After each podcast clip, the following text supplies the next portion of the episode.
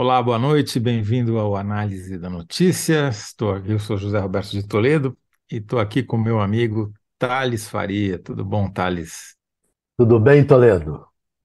Tudo melhor agora que estamos é. em sua companhia. Né? Hoje era dia do, do Kennedy, né? Kennedy fez forfé hoje, né? É. Como a gente diz no turf. Mas amanhã ele volta. Vocês trocaram. Obrigado por por quebrar essa para o Kennedy. Agradeço em nome dele. Muito bom. Bom, vou começar dando uma notícia para quem ainda não viu. Cristiano Zanin, o advogado de Lula nos processos da Lava Jato, foi, acabou de ser aprovado pelo Senado e será empossado em breve como mais novo ministro do Supremo Tribunal Federal. Ele recebeu 58 votos a favor e 18 contra é, é bom, é bom, mas não é assim monumental. Né? É, foi bom, foi um bom resultado, mas não foi uma lavada, né? É, o... são 17 votos a mais do que ele precisaria para ser aprovado, né? São 81 senadores, e é mais do que teve o André Mendonça, indicado pelo Bolsonaro, teve 47 votos, mais do que o Nunes Marques, também indicado pelo Bolsonaro, teve 57, um, um a mais que ele, mais do que o Alexandre de Moraes, que teve 55, mais que o Faquin, 52, menos que o Barroso, que teve 59, menos do que o Fux, que teve 68, igual ao Toffoli, 55, mais que o Gilmar Mendes, mais que a Carmen Lúcia e mais que a Rosa Weber. O Fux Mas... é o campeão com 68. 8. 68 o... a 2. É porque ninguém conhecia, né? Só achava que o cara tocava guitarra e lutava jiu-jitsu, né? Depois, eu não sei se ele repetiria essa votação hoje. E a mais baixa foi 47 com. A 32, o... com o André Mendonça. André Mendonça. E ele ficou ali em 58. É, tá, tá. Tá bom. Não fez feio, longe do. E foi assim, foi uma ação entre amigos, né? Para quem assistiu a, a inquirição, teve muito pouco aperto ali, né? A minha interpretação é de que os senadores preferem sempre ter um advogado garantista do que um persecutório como ministro, né? Afinal de contas, eles sempre podem aparecer na pauta do Supremo. Bom, vamos para a nossa pauta de hoje. Né? No primeiro bloco, o Thales vai comentar o que está acontecendo, os bastidores da CPI do 8 de janeiro, a CPI do golpe. E a pergunta que ele vai ter que responder é o que, que os governistas farão para se recuperar do fiasco na primeira sessão da CPI de, do 8 de janeiro. Né? No segundo bloco, eu vou analisar e trazer alguns dados aqui para vocês sobre uma pesquisa da Quest que foi divulgada hoje, uma pesquisa de avaliação do governo, mas que tem vários outros assuntos. Mas eu vou particularmente tratar de um deles, que é o que une a opinião de lulistas e bolsonaristas. Eles não concordam em praticamente nada, mas tem uma coisa que eles têm a mesma opinião a respeito, eu vou contar para vocês o que, que é no segundo bloco. E no terceiro bloco, a gente vai entrevistar o climatologista José Marengo, que é o coordenador de pesquisas do CEMADEM, que vem a ser o Centro de Notificações sobre desastres naturais, né? E o nosso assunto vai ser o El Ninho, um fenômeno meteorológico que afeta o clima, principalmente nas Américas, mas especificamente no Brasil, e a relação dele com a Amazônia e o que vai acontecer, pode vir a acontecer nos estados do Sul, do Sudeste, por causa desse novo fenômeno aí. Muito bom. Gente, vamos então diretamente para o primeiro bloco e eu já saio perguntando então para o Thales o que, que os governistas vão fazer para se recuperar do fiasco que foi a participação deles na primeira sessão da CPI do 8 de janeiro. E aí você aproveita você já peço para você dizer quem foi o entrevistado nessa sessão e por que, que a avaliação de que foi um fiasco e o que, que eles vão fazer a respeito. Olha, eu conversei com, com alguns, é, acabei de conversar há pouco com alguns técnicos é, que auxiliam lá nas investigações da CPI e senadores. Né? Então, é, o que eles dizem é que, bem, você perguntou quem foi o entrevistado, quem da vez passada foi o diretor-geral da, da Polícia Rodoviária Federal, que é, praticamente deu um banho, falou lá duro, grosso, e, e a, o pessoal da CPI, a relatora, pareciam estar despreparados, como o Kennedy falou aqui ontem, estavam sem respostas para dar. Né? O, o que o pessoal da CPI diz é que o governo parece não ter se interessado muito pelo ter atentado para a CPI e não municiou a, os técnicos, os senadores, governistas, não municiou de informações e de uma estratégia para. não ajudou para essa inquirição. Nem mesmo o, o Supremo Tribunal Federal, o Alexandre Moraes, ajudou, liberando dados. Então, houve um certo é, deixa, deixa para lá. Ficaram meio abandonados. Dessa vez. Deixa eu te perguntar uma coisa. Você acha que, eh, pelo que você conversou com os técnicos da CPI, no caso do governo foi só desatenção ou foi desinteresse? No caso do Supremo, é concorrência? É, no caso do Supremo, a ideia é que provavelmente o Alexandre Moraes está achando que vai pegar peixe grande e não quer dividir informações para não atrapalhar. Essa é a impressão que eles têm. Quanto ao governo, que o governo é, não está querendo que essa CPI se torne um grande assunto, acha que pega ali dois ou três e pronto, está resolvido. Então, é, é por aí que eles estão raciocinando. Estão achando o seguinte: vamos pegar é, o governo, que o governo está querendo pegar o, Mauro Cid, um, dois ou três dos maiores implicados, né?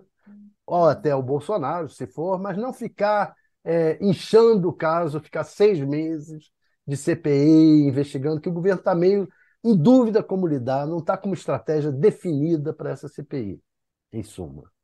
Bem, a, a desconfiança da CPI é que o Bolsonaro também em termos assim de apuração, desconfiava da cúpula do Exército e da cúpula da Polícia Federal, que eles não ajudariam no eventual golpe. E que quis montar forças alternativas ao Exército e à Polícia Federal. Quais forças? Polícia Rodoviária Federal, que tem, é, que ele inchou, ficou com 3 mil homens, quase mesmo contingente da Polícia Federal, e aqueles quides pretos, que é o Comando de Operações Especiais do Exército, mas que é, na verdade, uma turma preparada para operações de sabotagem, esse tipo de coisa, né? Operações de quase guerrilha, né?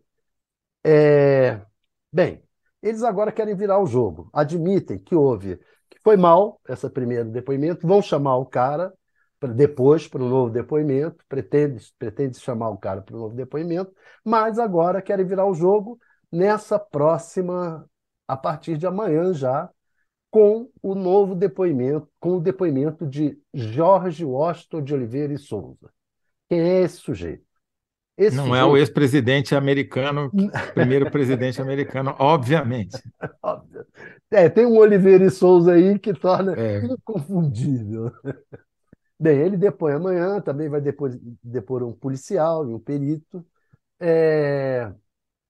Ele é o cara que colocou a bomba em um caminhão carregado de querosene próximo à pista do aeroporto de Brasília, na véspera do Natal do dia 24 de dezembro do ano passado. Um terrorista. Um terrorista. A CPI desconfia de que o governo Bolsonaro atuou para abafar o caso. Por quê? Foi. Porque, primeiro, ele confessou que ele montou a bomba, ele e o outro cara lá, montaram a bomba no quartel-general, em frente ao quartel-general do Exército, naquele acampamento, em frente ao quartel-general do Exército. Uhum. Aquele que só tinha gente de bem, né, que não podia ser evacuado porque só tinha gente bacana. E foi de lá que partiu a turma toda para invadir Sim. A, o Congresso. Os terroristas. Uhum. Dizer, tem umas coincidências, né? Aí. Sim. e aí, é, que, que foi feito para abafar que se desconfia? Foi encaminhado à Polícia Civil, o caso foi encaminhado à Polícia Civil do DF, tratado como um crime comum. Não à Polícia Federal, como um atentado. Quer dizer, não tinha nada a ver com a atentado à democracia, nada, não tinha nada a ver nada com disso. tentativa de sabotar as eleições, de evitar a posse do presidente eleito. Um Nada, crimezinho nada. comum, botar uma bomba num caminhão de combustível no, no aeroporto do da capital do país. Exato, uma hub. Hoje o aeroporto de Brasília é uma hub, né? É, vários voos do país passam por aqui. Uhum. O cara foi condenado a, por expor a perigo a vida. Estou lendo aqui entre aspas. Expor a perigo a vida, a integridade física e o patrimônio de outro. Entendeu? É, crime, como- crime contra o patrimônio. É, isso é assim como uma, é, quase um atropelamento Sim, culposo, não doloso. Uma porque todo dia, né? Toda semana alguém põe uma bomba lá no aeroporto É. de Brasília, né? É super Esse- comum. É, isso é como aqueles garotos que fazem corrida de automóvel, eles põem a vi- a perigo a vida de outro, a integridade física de outro. É isso. Fez um racha no aeroporto. É. Ele pegou nove anos e quatro meses, um advogado bom, ele pegou com nove anos, o comparação cinco anos, um advogado bom vai botar eles soltos logo, logo, daqui a pouco estão circulando por aí. É, Bem, então a coincidência é essa. Uma coincidência, preparar a bomba no acampamento montado em frente ao quartel-general. Outra, é, esse, essa- esse acampamento é o mesmo de onde partiu a turma que invadiu o STF, Congresso e o Planalto. O, foi mandado para a Polícia Civil pelo Alexandre Torres. Alexandre Torres, não, é. é Anderson Torres? Anderson Torres, que era ministro da Justiça do Bolsonaro, virou, antes de ser ministro da Justiça do Bolsonaro, foi secretário de Segurança de Brasília, conhecia todo mundo aqui na Polícia Civil. Depois de ser ministro da Justiça, voltou a ser secretário de Polícia Civil e, como secretário de Polícia Civil, fugiu do país no- um dia antes da invasão, no dia 8, e deixou aquilo E foi preso limpo. depois.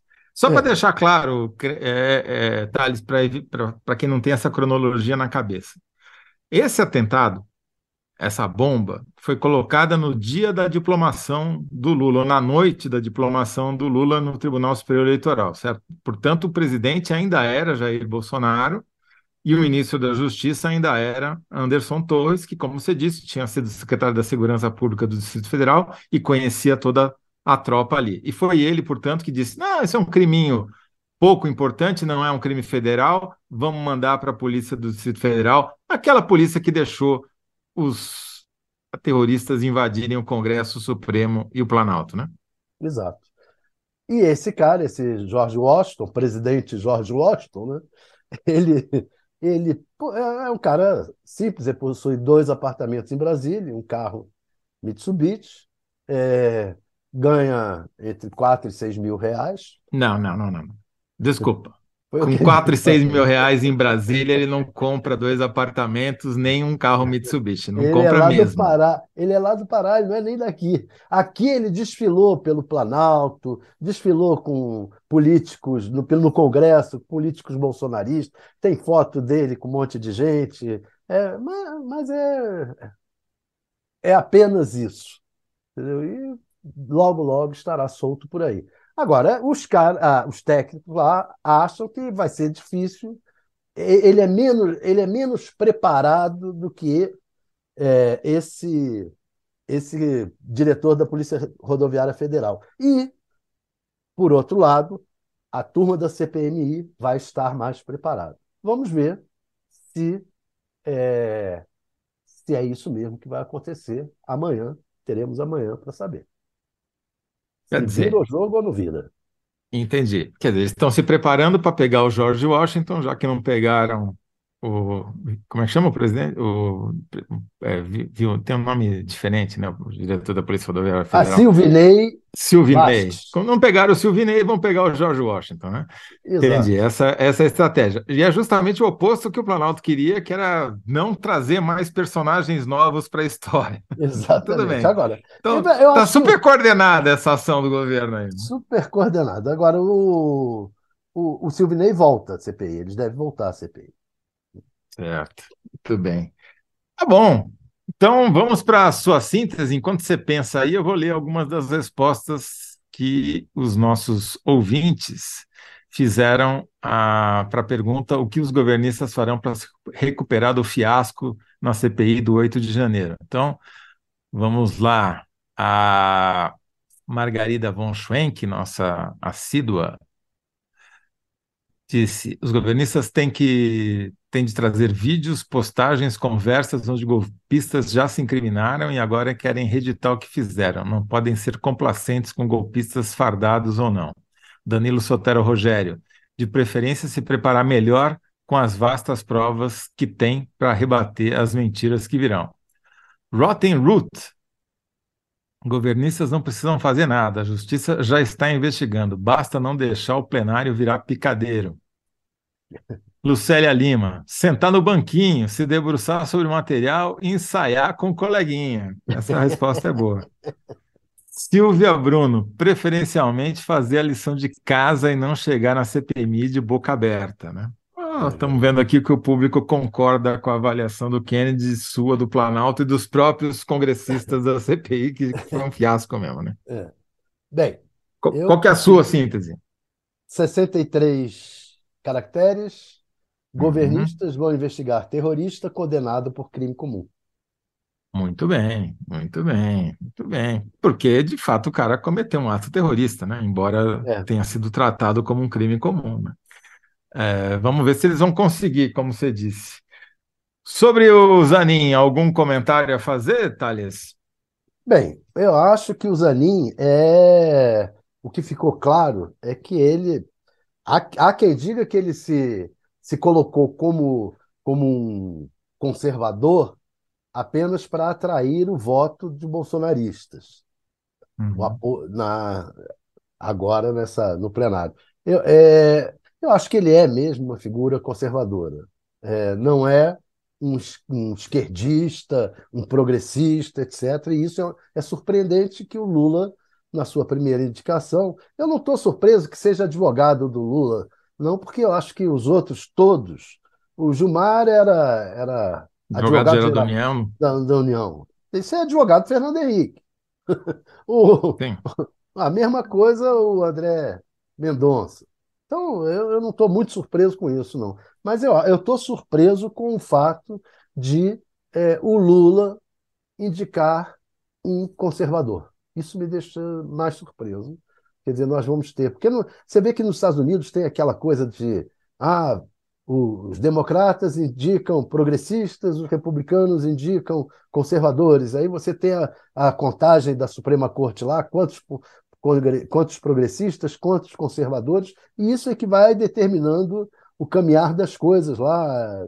Aqui, aqui a gente não vê muito essa contagem. Vem cá, a gente fica. Ah, quem é a favor de quem, não sei o quê, a gente não vê. Vem cá, quem pensa de uma maneira atrasada e quem pensa de uma maneira progressista. A impressão que me dá é que a nomeação do Zanin ela atende dois interesses. O do Lula de ter alguém fiel, coisa que o Dias Toffoli, que também foi advogado-geral da União, não foi, né? Foi uma decepção para o Lula.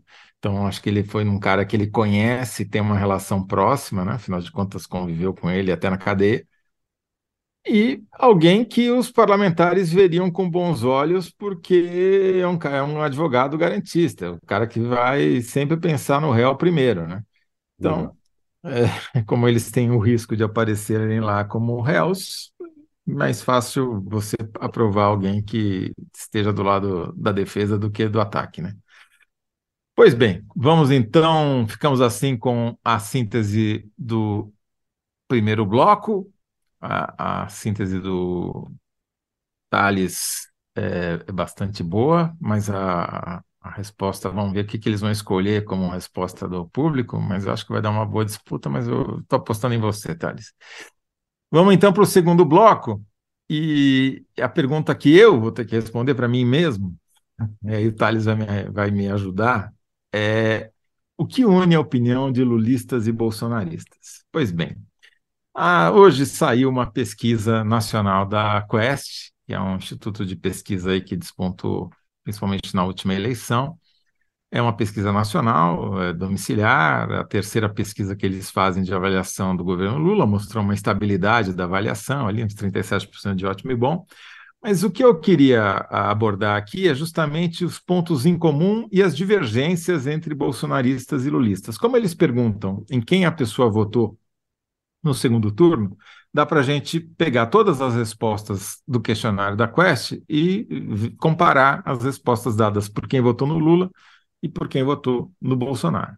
E a divergência é, entre os dois lados é enorme é praticamente em quase tudo. Se você pega a avaliação do governo, a avaliação que os bolsonaristas fazem é muito mais crítica, obviamente, do que a que os lulistas fazem. Então, é, para os, quem votou no Lula, 89% dizem que ele está fazendo um governo melhor do que o Bolsonaro fez. Já entre os quem votou no Bolsonaro, 71% dizem o oposto, que está fazendo um governo pior. É, se você vai para até para coisas é, tipo a direção para é, que a economia está indo, né? Os bolsonaristas dizem que 44% dizem que está indo na direção errada, já os lulistas dizem que 53% dizem que está indo na direção certa. Isso foi uma coisa que mudou, inclusive, né? Só 29% do, de quem votou no Lula dizia em abril que a economia estava indo na direção certa e agora foi para 53%, o que mostra que essas políticas aí de facilitar o crédito para carro, é, aprovação de medidas no Congresso, começa a surtir, talvez, quem sabe, alguma mudança na percepção das pessoas. Se você pergunta qual a expectativa dos, dos bolsonaristas e lulistas em relação à economia, 83% dos que votaram no Lula dizem que vai melhorar. Já os bolsonaristas, 48% dizem que vai piorar, a maior parte. É, o desemprego, também, é, é, é diferente a avaliação. Até sobre coisas objetivas, né? Preço dos alimentos, como ficou o preço dos alimentos? Para os bolsonaristas, é, piorou, para os lulistas, melhorou, enfim. Se você vai então para coisas que são mais ideológicas, a diferença é ainda maior, né? Então, por exemplo, é, aprovar, é, responsabilizar Bolsonaro pelas mortes de Covid. Obviamente, grande 88% dos bolsonaristas são contra, contra 61% dos, dos lulistas são a favor, mas acabar, por exemplo, com perdoar é, quem tem dívidas de pequenas, pequeno porte, né, para limpar o nome, aí há uma convergência um pouco maior, mas a diferença ainda é grande. 84% dos lulistas são a favor, 61% dos bolsonaristas. Enfim, em quase tudo eles divergem, mas tem um ponto que há uma convergência bastante clara entre bolsonaristas e lulistas, que é a relação do executivo com o Congresso. Essa relação conflituosa dos congressistas com o presidente da República. Né? E o que a gente vê aqui é que os congressistas são o vilão preferido dos dois lados. Né? Os dois têm a mesma avaliação. Então, a maior parte dos eleitores, tanto do Lula quanto do Bolsonaro, acha que o Lula, o atual presidente, não deveria ceder e liberar mais recursos para deputados e senadores. 50% no caso dos eleitores do Lula, 51% no caso dos eleitores do Bolsonaro. Praticamente o mesmo número, né?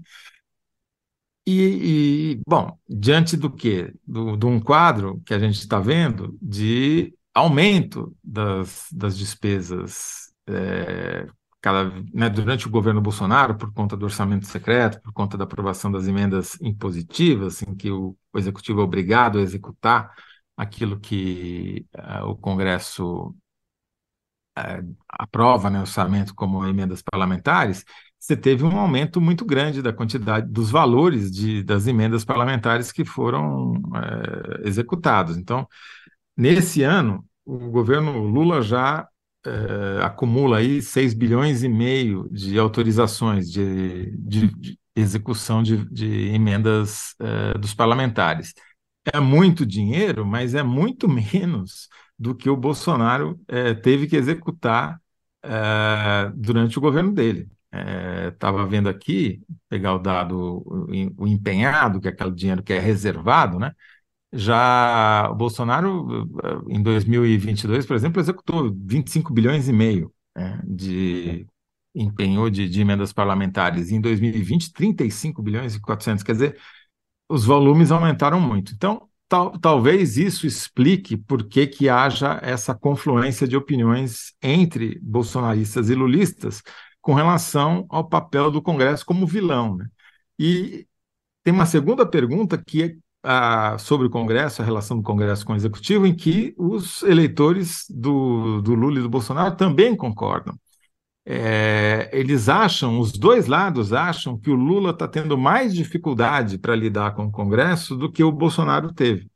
É, 52% dos eleitores do Lula acham que ele está tendo mais dificuldade que o Bolsonaro e 55% dos eleitores do Bolsonaro. Quer dizer, a percepção sobre o Congresso é a única coisa que une, de fato, lulistas é, e bolsonaristas. Eu diria e, até e... que é uma percepção mais ou menos correta, né? Quer dizer, sim.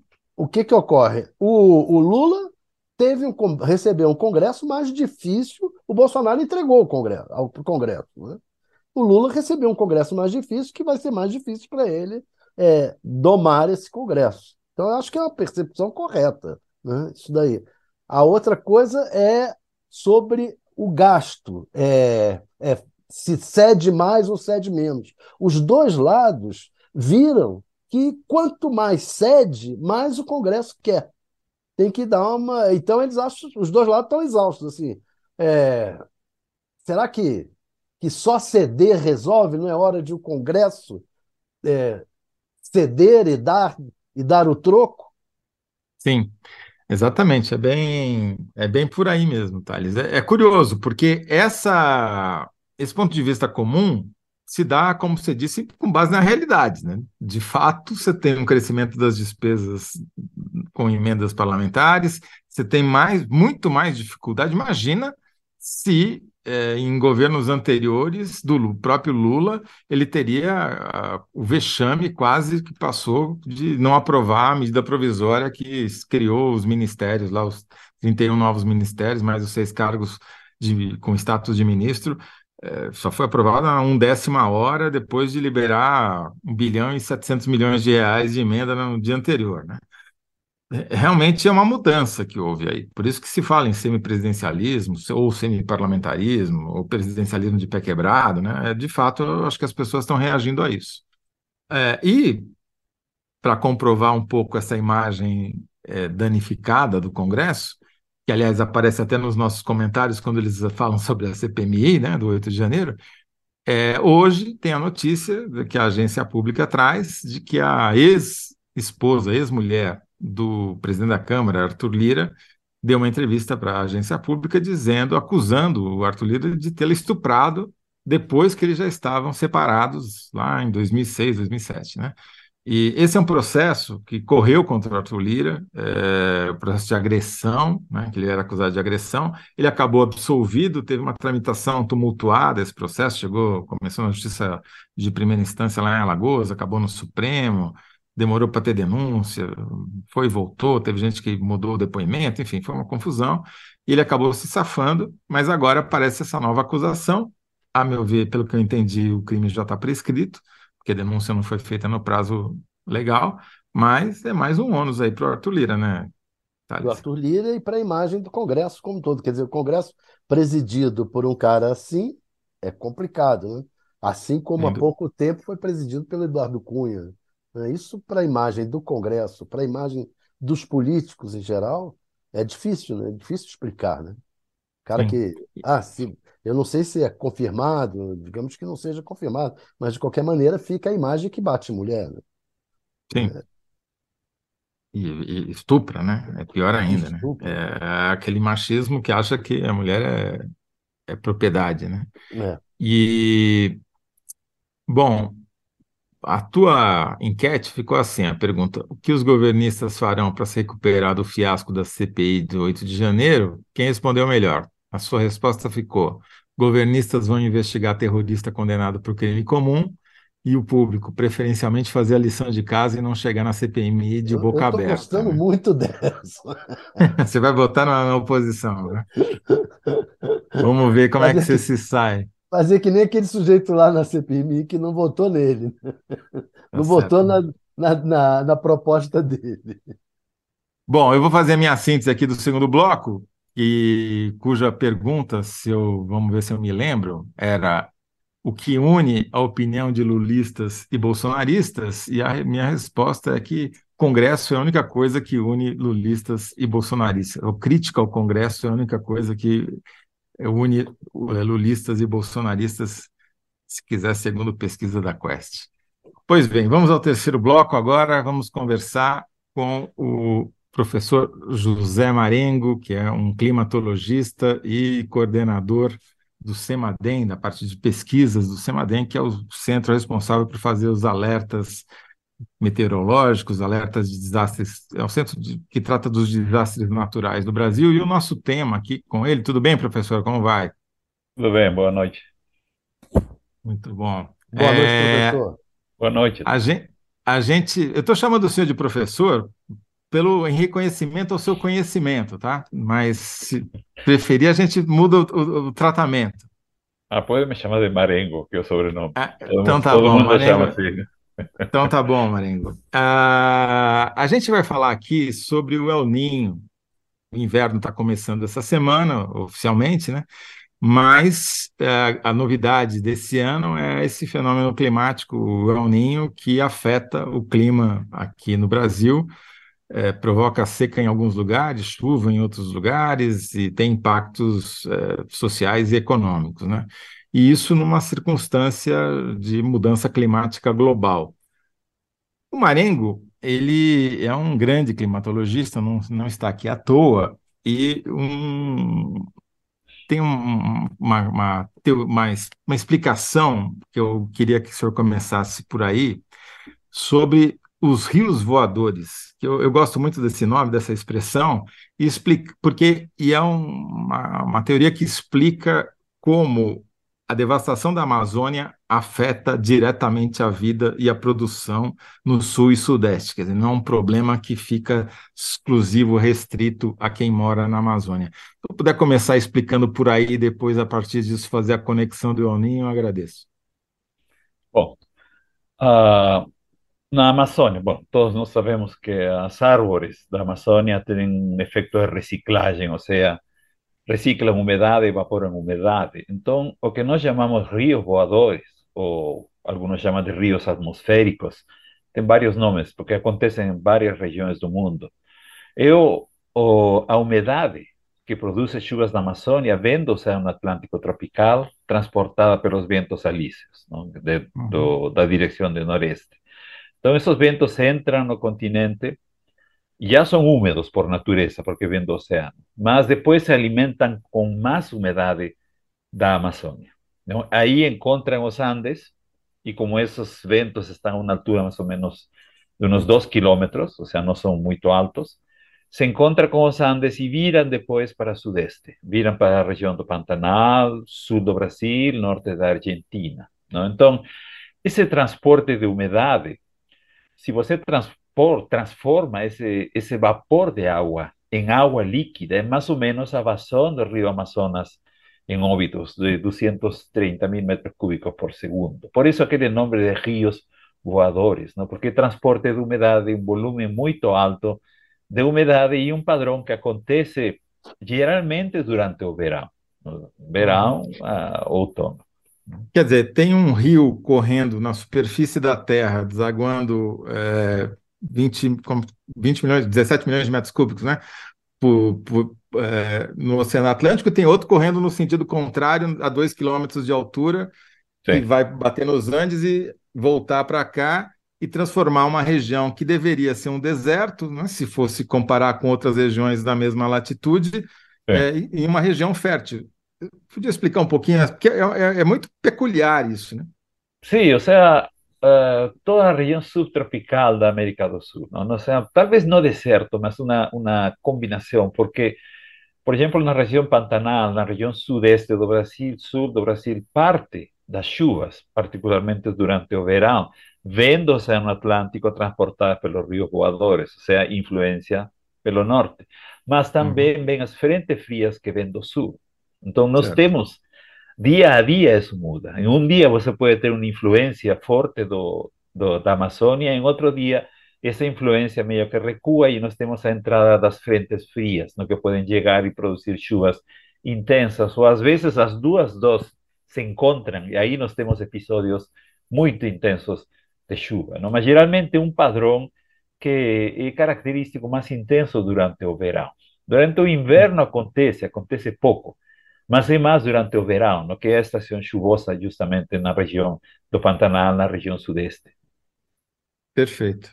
Agora, nesse ano, já saiu aí o aviso de que vai ter El Ninho, El Ninho é aquecimento das águas do Oceano Pacífico, né, na altura ali do Peru, que é o seu país de origem, se eu, se eu não estou enganado, não é isso? Sim. sim. E, e, e, qual que é o efeito que isso tem para o continente, para o clima do continente?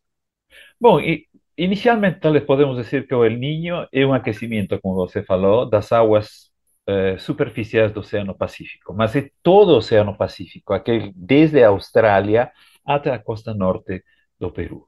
Então, como é um, um, uma área muito extensa, se o Oceano Pacífico aquece muito, a temperatura global tende a aumentar.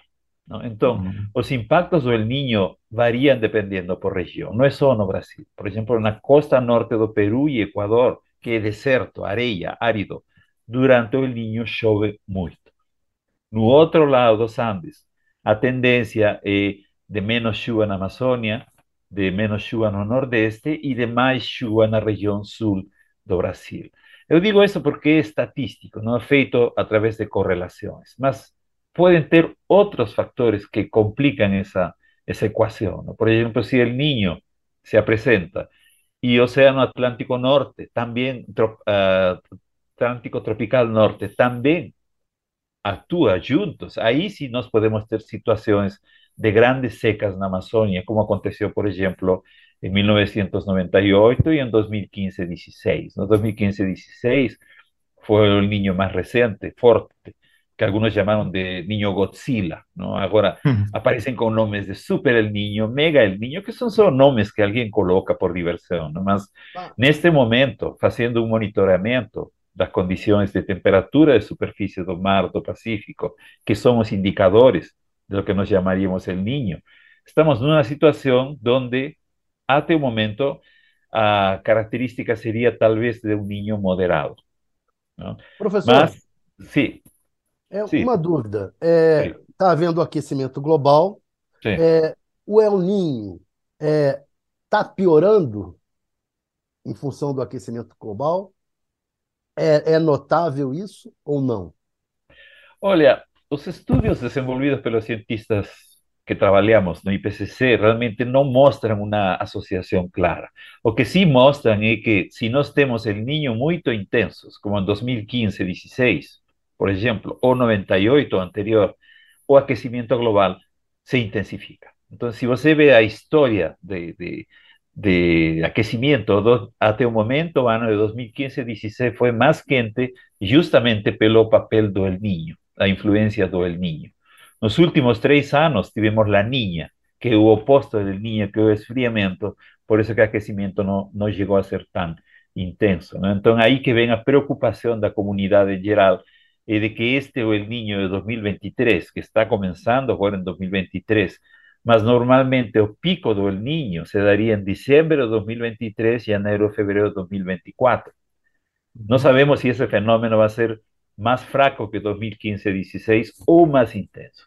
Si fuese más intenso, ahí nos tendríamos un nuevo récord de crecimiento global. ¿no? O sea, o el niño es un fenómeno natural, existe desde hace mucho tiempo, independiente da acción humana do aquecimiento global. Só que a acción humana está meio que alterando esse padrão, que é natural, mas as ações humanas estão mudando um pouco esse padrão natural. ¿no? Daí que nós temos as chuvas em excesso em alguma região, chuvas que faltam em outra região, por exemplo, Austrália, Indonésia, estão agora em situação de seca, que é uma sinal do El Niño, y también, normalmente durante el niño, regiones que no tienen un padrón así mudado de chuva tienden a presentar temperaturas más altas.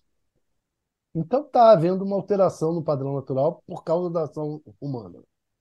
É, ou seja, já existe evidências de que o clima atual, que o aquecimento observado nos últimos 30, 40 anos, que é o mais intenso, se atribui a actividades humanas, mas é um processo natural, ou seja, o aquecimento global é um processo natural, só que as atividades humanas meio que amplificam, aceleram esse processo natural. Então, mudanças que você esperaria nos próximos centos ou miles de anos já estão acontecendo, ou podem acontecer nas próximas décadas. Agora, com o El Ninho, é, aumenta a evaporação do Oceano Pacífico, essa, esse ar úmido faz, cho faz chover mais ali na costa do Peru, como o senhor disse, Sim. e ele acaba alimentando, chega a atravessar os Andes e alimentar esses rios voadores que vêm aqui para o sul e para o sudeste do Brasil, não? Não, em certa forma, os dois são independentes, porque se nós vemos, por exemplo, o El Niño normalmente tem muita chuva na Austrália, onde o ar sobe, e não, não chove na costa do Peru, onde o ar desce, que nós chamamos subsidência. Mas se a área de águas quentes muda de lugar, as chuvas seguem essas águas quentes. E as águas quentes agora ficam concentradas na costa do Peru e Equador. Então, aí que o ar está subindo e está chovendo muito.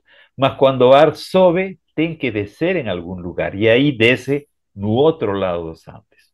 Então, no outro hum. lado dos Andes, nós temos mudanças na circulação atmosférica e dependendo do comportamento do Oceano Atlântico, nós podemos ter talvez até alguma redução na, no número de eventos ou do transporte de umidade dos rios voadores.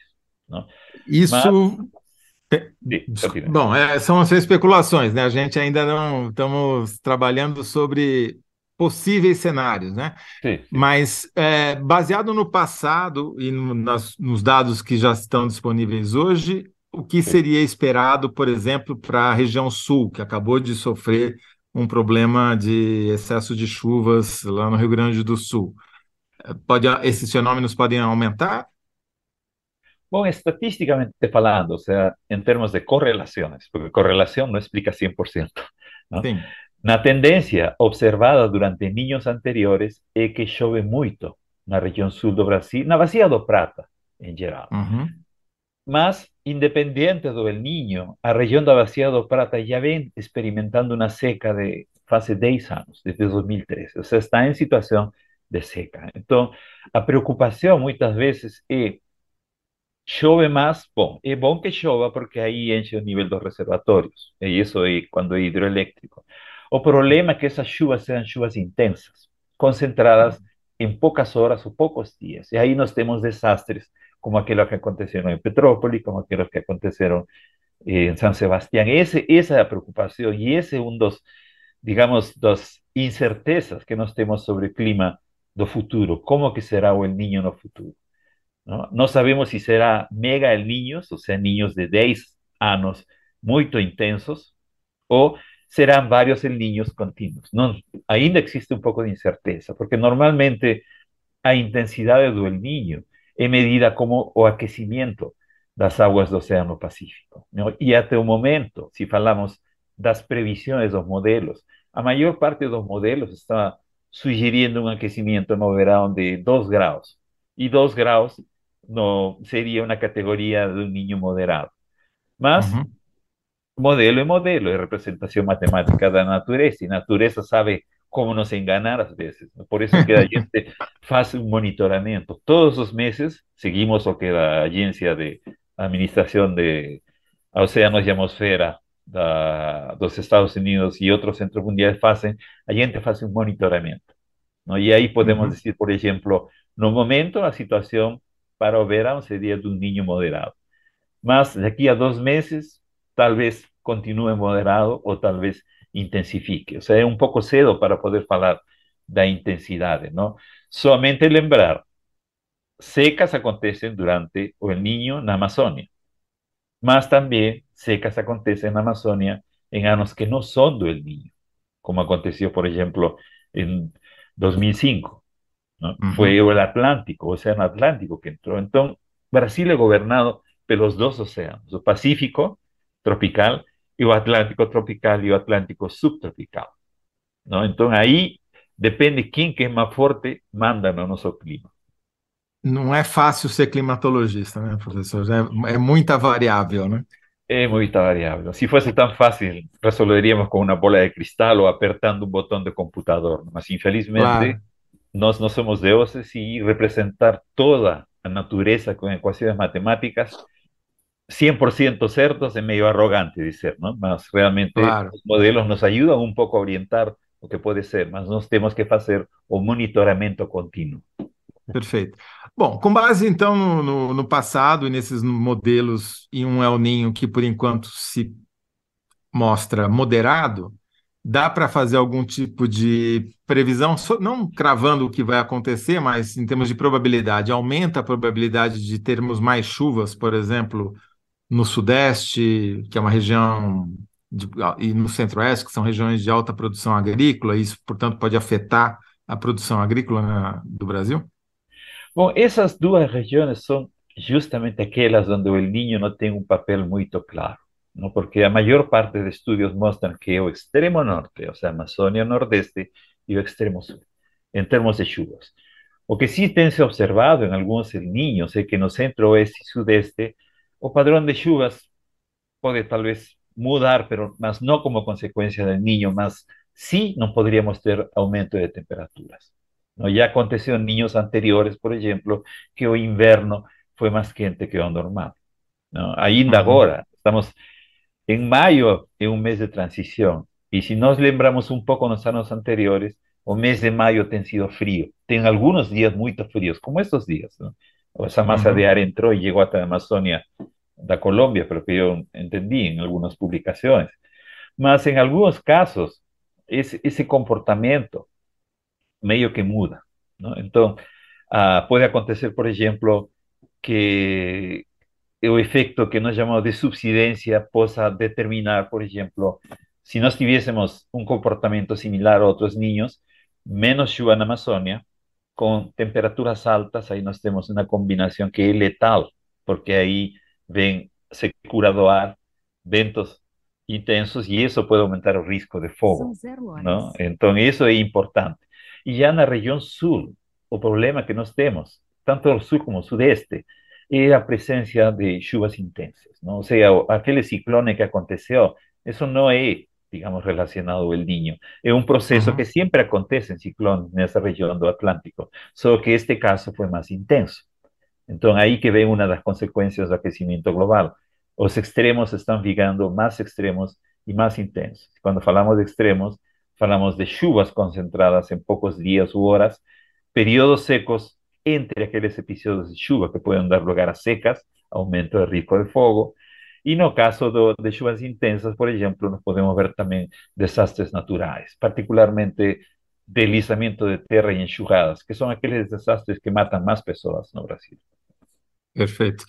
Falando um pouquinho sobre a Amazônia, o senhor já mencionou aí rapidamente que eventualmente pode aumentar a seca, aumentar não, criar uma- um ambiente mais seco na Amazônia, o que propiciaria a maior número de queimadas, e a gente sabe que essas queimadas na Amazônia têm um efeito muito ruim para o meio ambiente local e até global, né? Porque vai chegar aqui no sul a fumaça, como já aconteceu em anos anteriores. É, ainda é cedo para dizer se vai ser é, forte o suficiente o El Niño para causar esse efeito na Amazônia de pôr em risco o aumento da- das queimadas, por exemplo. Bom, eu diria que os modelos agora estão projetando situações de seca para a e para Nordeste. Mas os modelos, em termos técnicos, são forçados, não? Ou seja, são alimentados com observações, incluindo de temperatura. Então, se os modelos recebem uma temperatura muito alta, automaticamente vão a dar seca aí. Esse é um produto de modelo.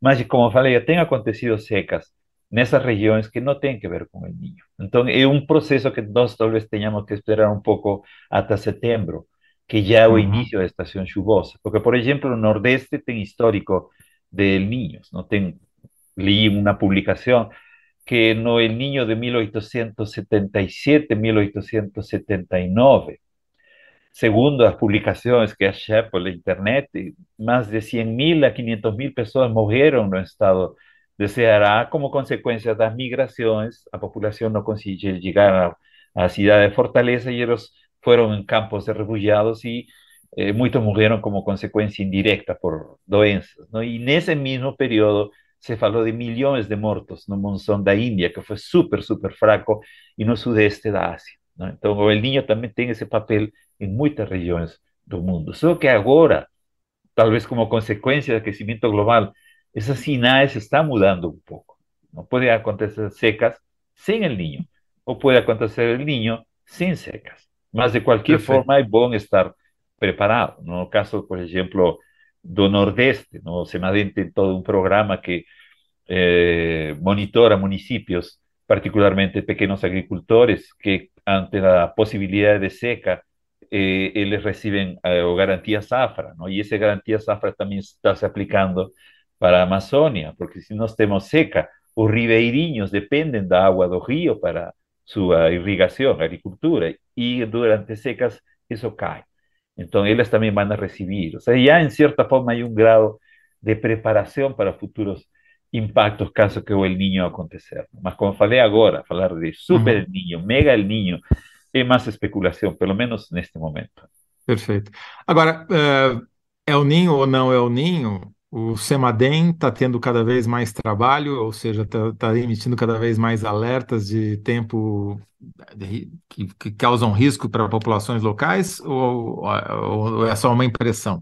Não, é muito, é muito, porque eh, começamos com Manaus, por exemplo, agora temos situações de alertas para desastres hidrogeológicos e hidrológicos em Maranhão, agora também nós temos essas alertas no leste do Nordeste, em Recife, Agora nós tivemos recentemente em São Sebastião, ou chuvas intensas na região sul, ou seja, o que não falta no Brasil são desastres. Eh, agora, já não se usa muito a palavra desastre natural. As Nações Unidas utilizam só a palavra desastre, mas nós podemos ter mais desastres no verão, por exemplo, em São Paulo, mas porque a estação chuvosa é no verão, mas no leste do Nordeste, agora que está começando a estação chuvosa em Recife, Salvador, João Pessoa. Então, aí nosso foco está em todo quanto lugar, não? mas como se Semadem trabalha com risco de desastres, nós não fazemos previsão de tempo.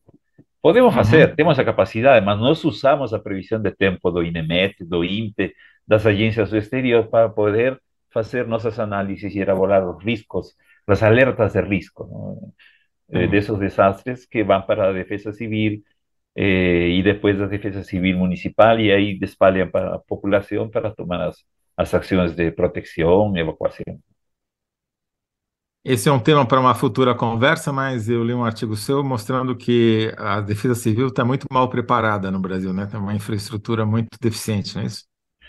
É, ou seja, a Defesa Civil, o problema é que em muitos casos, quando muda um governo, muda a defesa civil. Então, Semadem sempre treina as pessoas da defesa civil da tal municipalidade, da município, outros. Depois entra um novo prefeito, coloca outras pessoas que não entendem muito do assunto, então tem que ser treinados. Então, o que aqui falta um pouco é uma profissionalização da defesa civil. Ou seja, pode mudar o prefeito, pode mudar o governador, o presidente, mas a defesa civil não pode mudar.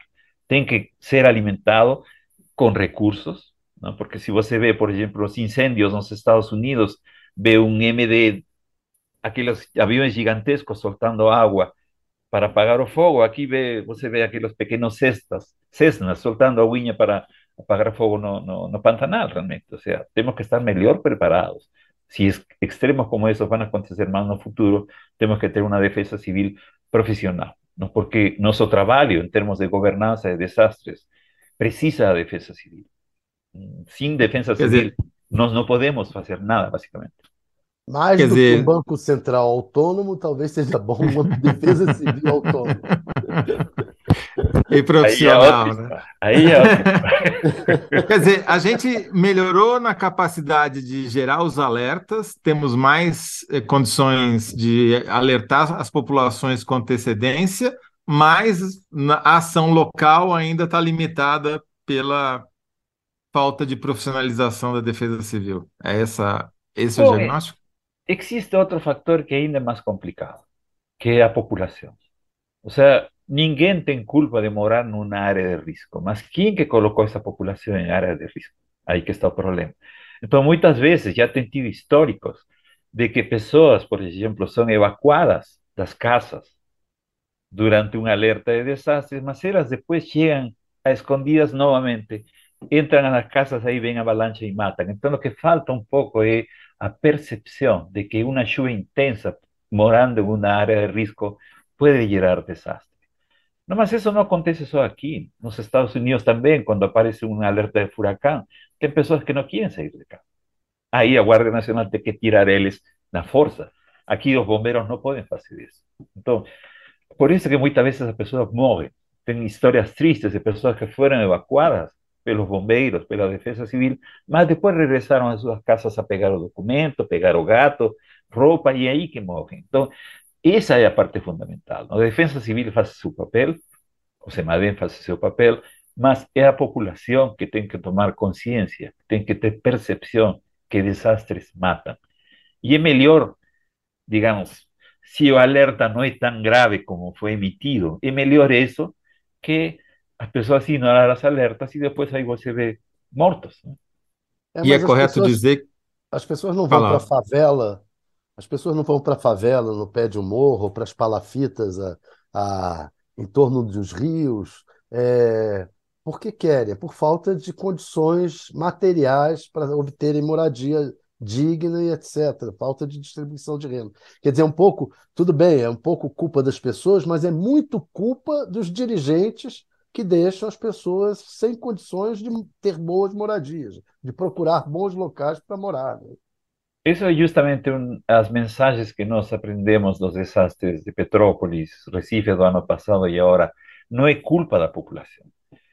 A população não tem culpa de morar em áreas que les foram otorgadas ou que eles compraram casas. Tem uma história, que não sei se é verdade ou não, mas pode ser, de uma casa que sobreviveu o desastre de Rio de Janeiro, da Serra de Rio de 2011, de janeiro de 2011. A casa foi interditada, mas nunca foi demolida. E que aconteceu? Alguém ocupou essa casa e durante o desastre em Petrópolis, as pessoas que moravam aí morreram. Essa casa não deveria estar aí. De quem é a culpa? Da população que ocupou essa casa ou do governo? Isto, sea, como quem diz, antes se culpava muito, a meteorologia é culpada. Agora não. Os fenómenos foram previstos. Porém, em alguns casos, foi prevista, por exemplo, em São Sebastião, chuva de 200 milímetros em 24 horas, que é bastante. Mas em algumas áreas, na Barra do Saí, por exemplo, choveu mais de 600 em 15 horas. Então, não tem modelo que acerte esse volume. Se acertou na previsão, choveu muito, mas o que choveu foi muito mais do que foi previsto. E esses fenômenos tendem a se repetir com mais frequência do que a gente está acostumado, não é isso?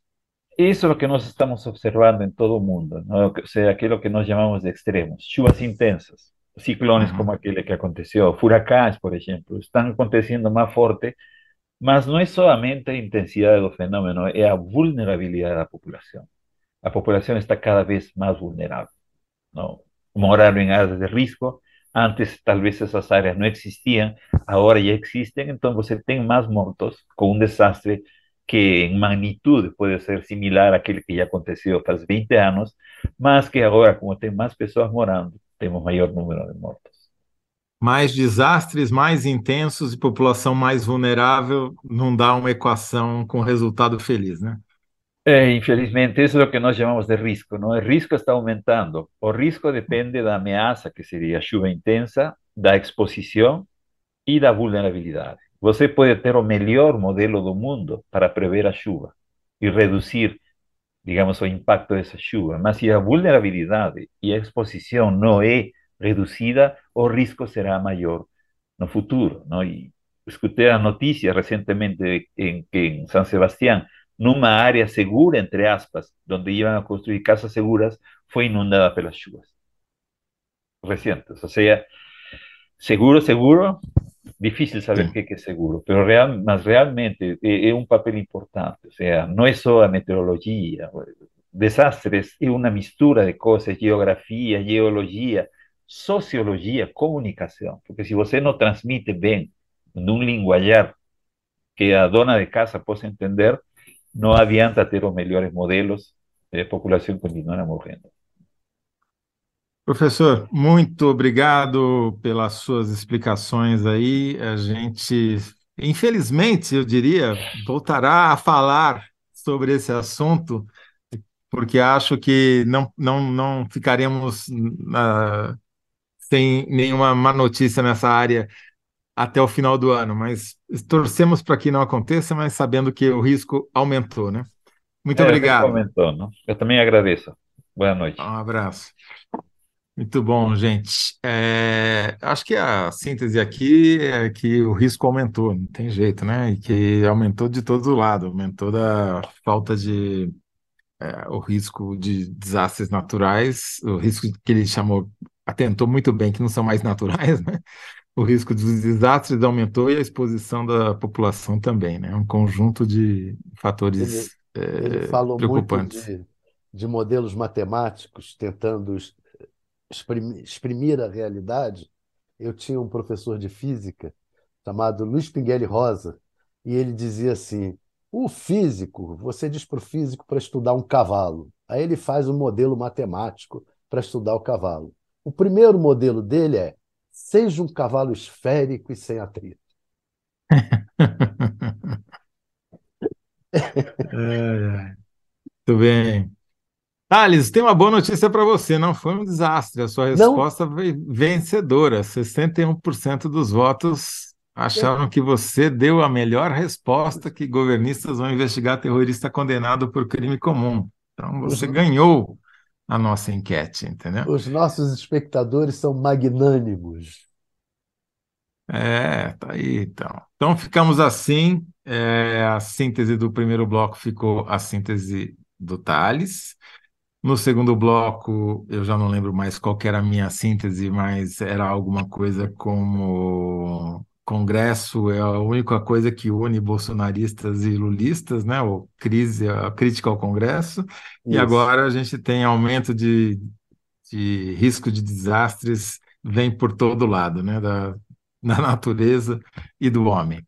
Então tá bom, gente. É, Thales, muito obrigado pela sua participação aqui, quebrando o galho do Kennedy numa quarta-feira. A gente se vê de novo na quinta-feira da semana que vem. Da semana que vem, porque amanhã é o Kennedy de volta. Tá certo, então. Obrigado. Um abraço. Um abraço.